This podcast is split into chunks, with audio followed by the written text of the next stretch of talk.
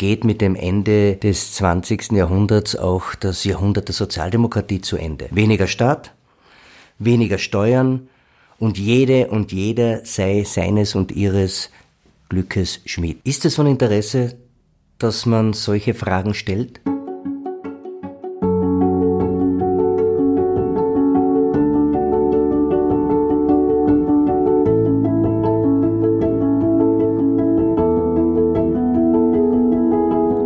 Aufgabe der Politik ist es, Orientierung zu bieten. Ich möchte als politischer, als sozialdemokratischer Kompass fungieren. Mein Name ist Peter Kaiser. Ich lade Sie ein, meinen Gedanken zu folgen.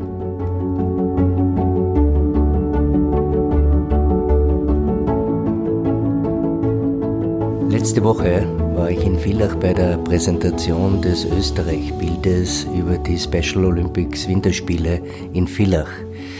Nicht nur, dass diese Winterspiele eine ganz emotionale Berührung hatte, es ist immer schön, wenn man dann von den Athletinnen und Athleten, die besondere Beeinträchtigungen haben, aber pure Sport und Lebensfreude vermitteln, auch einmal einen Schulterklopfer bekommt und sagt, du Kaiser, das hast gut gemacht, ich bin so stolz auf dich, du bist der einzige Landeshauptmann, den ich kenne.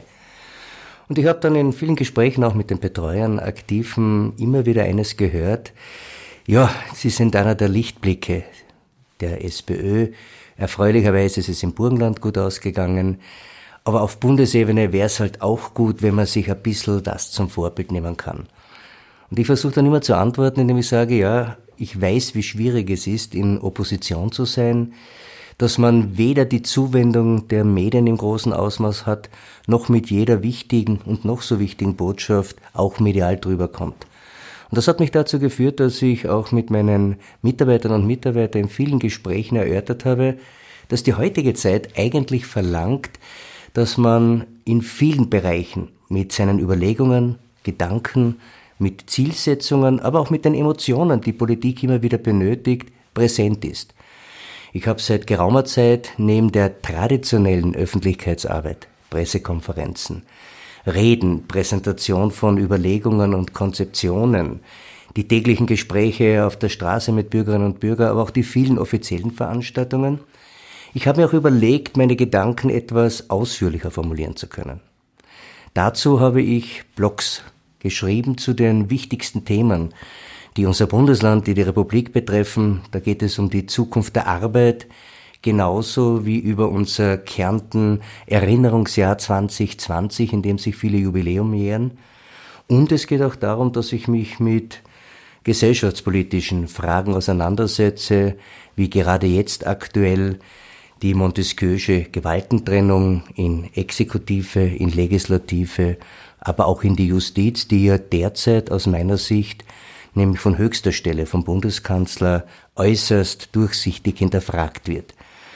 Und jetzt habe ich mir überlegt, dass ich auch in einen völlig neuen Bereich hineingehen möchte, der herausfordernd ist, der aber die Gelegenheit gibt, ausführlicher, als es vielleicht auch schriftlich der Fall ist, ausführlicher, als ich es in jeder Rede ohne zu langweilen tun kann, mich über Podcast an die Hörerinnen und Hörer zu wenden, weil ich denke, dass gerade in einer Zeit, in der sehr viel Inszenierung in der Politik vorherrscht, Gedanken, Überlegungen auch tiefgehender formuliert werden sollen, um damit auch politisch Interessierten, wer immer zuhören möchte, die Gelegenheit zu geben, aus der Ideenwelt der Sozialdemokratie, die aus meiner Sicht aktueller denn jemals zuvor ist, auch diese Überlegungen sich anzuhören. Ich bin schon sehr oft auch mit einer Frage immer wieder konfrontiert.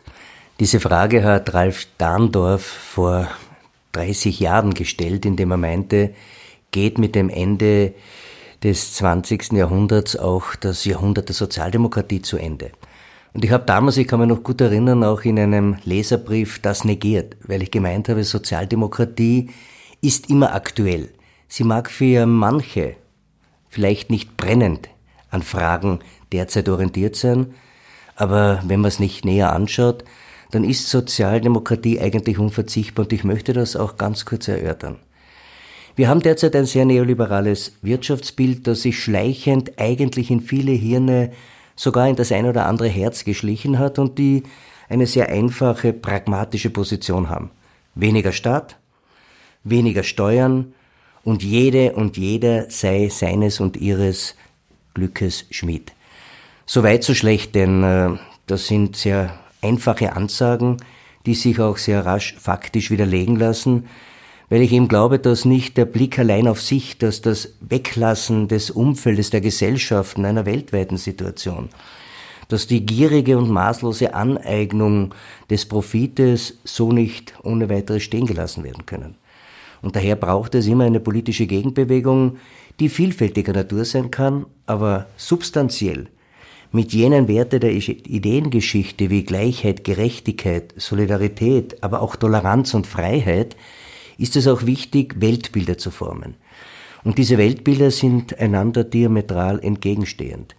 Während der Neoliberalismus, wie gesagt, den Blick auf das Individuum allein und sonst nichts richtet, war es immer Aufgabe der Sozialdemokratie, übrigens ähnlich dem Urchristentum, dafür zu schauen, dass es gesellschaftlich gut geben sollte, dass es Stärkere und Schwächere gibt, aber dass es auch einen Ausgleich zwischen diesen geben soll. Und keine Ära in der Politik hat das deutlicher gezeigt als die Kreisky-Ära beginnend in den 1970ern, gestärkt durch den philosophischen Rückenwind einer damals sehr revolutionären 68er-Bewegung, die es aber geschafft hat, sozialstaatliche Errungenschaften zu etablieren. Und um es auf den Punkt zu bringen, Hätte Österreich heute keinen Sozialstaat, der umverteilt, der Transferleistungen hat, der Systeme sicherstellt, dann wären 43,3 Prozent aller Österreicherinnen und Österreicher, und wir sind der achtstärkste, reichste Staat dieser Erde, dann wären 43,3 Prozent armutsgefährdet. Durch die Intervention des Sozialstaates, durch seine verteilungspolitische und steuerpolitische Komponente, sind es letztlich zwar noch immer, aber in dem Zusammenhang nur 14,3 Prozent. Mehr als zwei Drittel der Menschen sind dadurch, dass es einen etablierten Sozialstaat gibt, der auch immer weiterzuentwickeln ist, von Armutsgefährdung verschont geblieben. Und daher ist es wichtig, dass man diese zentrale Rolle der Sozialdemokratie auch offensiver, deutlicher, mit Einzelbeispielen belegt, aber auch eingebettet in gesamtpolitische Strategien immer wieder den Menschen näher bringt. Ich sehe ein, für manche mag es reichen, sich selbst und seine Fälle im Trockenen zu wissen. Aber wer sagt, dass nicht man selbst der Nächste ist? In einem Arbeitsmarkt, der immer expansiver wird, in einem Arbeitsmarkt, der immer unsicherer wird, in einer permanenten Veränderung von Produktionsverhältnissen, von Wertschöpfungen, Digitalisierung. Und daher ist es wichtig, dass es so etwas wie eine soziale Demokratie gibt, die ordnend, die regelnd, die helfend, die verteilend eingreift. Immer wenn es um Krisen einer Partei geht, gibt es sogenannte Richtungsdebatten. Zu rechts, zu links, mehr in die Mitte.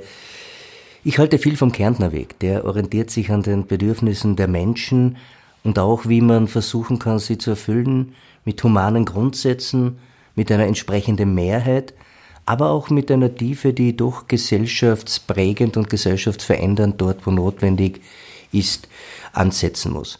Wir haben in Kärnten versucht, einen sehr spezifischen Kärntner Weg zu gehen.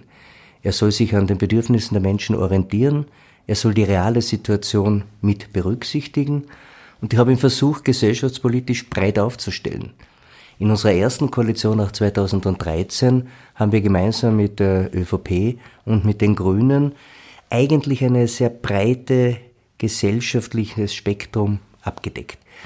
Dieses Spektrum hat vieles umfasst, aber wir konnten eine sehr sozialdemokratische Handschrift auch prägend geben, ob es in der Frage der Flüchtlinge Asyl, die damals sehr viel dominiert haben, wo wir unaufgeregt unter breitester Einbindung von allen Exekutivorganen, kirchlicher Organisationen, von Caritas, von den Landesbehörden eigentlich sehr, sehr viel Positives zustande gebracht hat.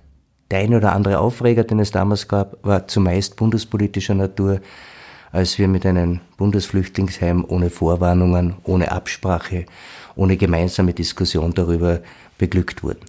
Aber es ist gelungen, das so durchzuführen, dass wir eigentlich die Kärntner Bevölkerung immer auch in ihrem Gefühl, geschützt zu sein, bestärkt haben. Es ist nun sozialpolitisch, obwohl eines der einkommenmäßig schwächeren Bundesländern gelungen, dass wir die Armutsgefährdung im Gegensatz zu vielen anderen Bundesländern, die besser bestallt sind, senken konnten. Wir hatten mit über 16 Prozent Armutsgefährdung in Kärnten die Regierungsverantwortung übernommen und liegen jetzt bei 12 Prozent. Und das sind viele, viele tausende Einzelschicksale weniger oder Menschen können am Abend schlafen gehen, mit der Gewissheit, nicht am nächsten Tag aufzuwachen und nicht zu wissen, wie man seine eigene Existenz sichert. Und daher ist mir so wichtig, einen sozialen Staat, der hier auch wie ein Familienoberhaupt schaut, dass es dort, wo notwendig Ausgleich gibt, dass man Grundversicherungen in einem Leben, in einer Gesellschaft hat. Das geht vom Pensionsanspruch bis zu dem, dass Kinder eigentlich ein Grundeinkommen zur Verfügung gestellt wird über die Eltern, über die Umstände, dass man ihnen Bildung, Schule kostenlos ermöglicht. Es geht aber auch so weit, dass man Arbeitslosenversicherung, bedarfsorientierte Mindestsicherung für jene Fälle hat, wo man kurzfristig oder mittelfristig aus dem Arbeitsleben verdrängt wird. Und es ist mir ein besonderes Anliegen, und hier haben wir uns in Kärnten als Vorreiter betätigt, dass für Langzeiterwerbslose und vor allem im kritischen Alter über 50 Jahre dafür geschaut wird, dass es Integrationschancen gibt. Über die Aktion 20.000, die ich gemeinsam mit dem damaligen Bundesminister Stöger der SPÖ und meiner Wenigkeit hier in Kärnten implementiert haben, in zwei Bezirken, wo wir sehr, sehr positive Erfolge hatten und auch viele positive Erlebnisse, die meinten, ohne die Sozialdemokratie in einer Regierung, ohne sozialdemokratische Regierungsführung, wären wir eigentlich die Vergessenen in diesem Land gewesen. Und daher glaube ich, dass wir eine vernünftige Mischung zwischen dem Formulieren von Utopien, dem politischen Berücksichtigen der wichtigsten Grundwerte der Sozialdemokratie, aber auch zu erarbeitenden, mit politischen Mitbewerbern auch zu akkordierenden Konzeptionen dieses Land sehr vernünftig geführt hat. Und wenn mich jetzt jemand fragt, Herr Landeshauptmann, sind Sie eher links oder rechts, dann würde ich sagen, ich bin auf Seite der Menschen und das kann jede positive Richtung sein. Ich möchte mit meinen Podcast-Sendungen dazu beitragen, dass Sie sich ein Bild über das, was Sozialdemokratie auf Landesebene, auf Bundesebene und als eine internationalistisch gegründete Bewegung auch im globalen Zusammenhang zu bieten hat. Und wir haben sehr viel politisch zu bieten. Wo wir Schwächen haben, ist der Verkauf derselben. Und daher ist es mir wichtig, Gedanken an Sie weiterzugeben. Und das tue ich mit dieser Sendung. Möchte daher mit der Frage abschließen. Ist es von Interesse, dass man solche Fragen stellt? Dass man sich mit solchen Fragestellungen auseinandersetzt? Dass man die Chance gibt, Richtungen politischer Natur zu entdecken, quasi wie ein politischer Kompass zu funktionieren? Oder reicht es, inszeniert zu werden, Worthülsen serviert zu bekommen und da und dort, insbesondere vor Wahlen, nur dann ernst genommen zu werden?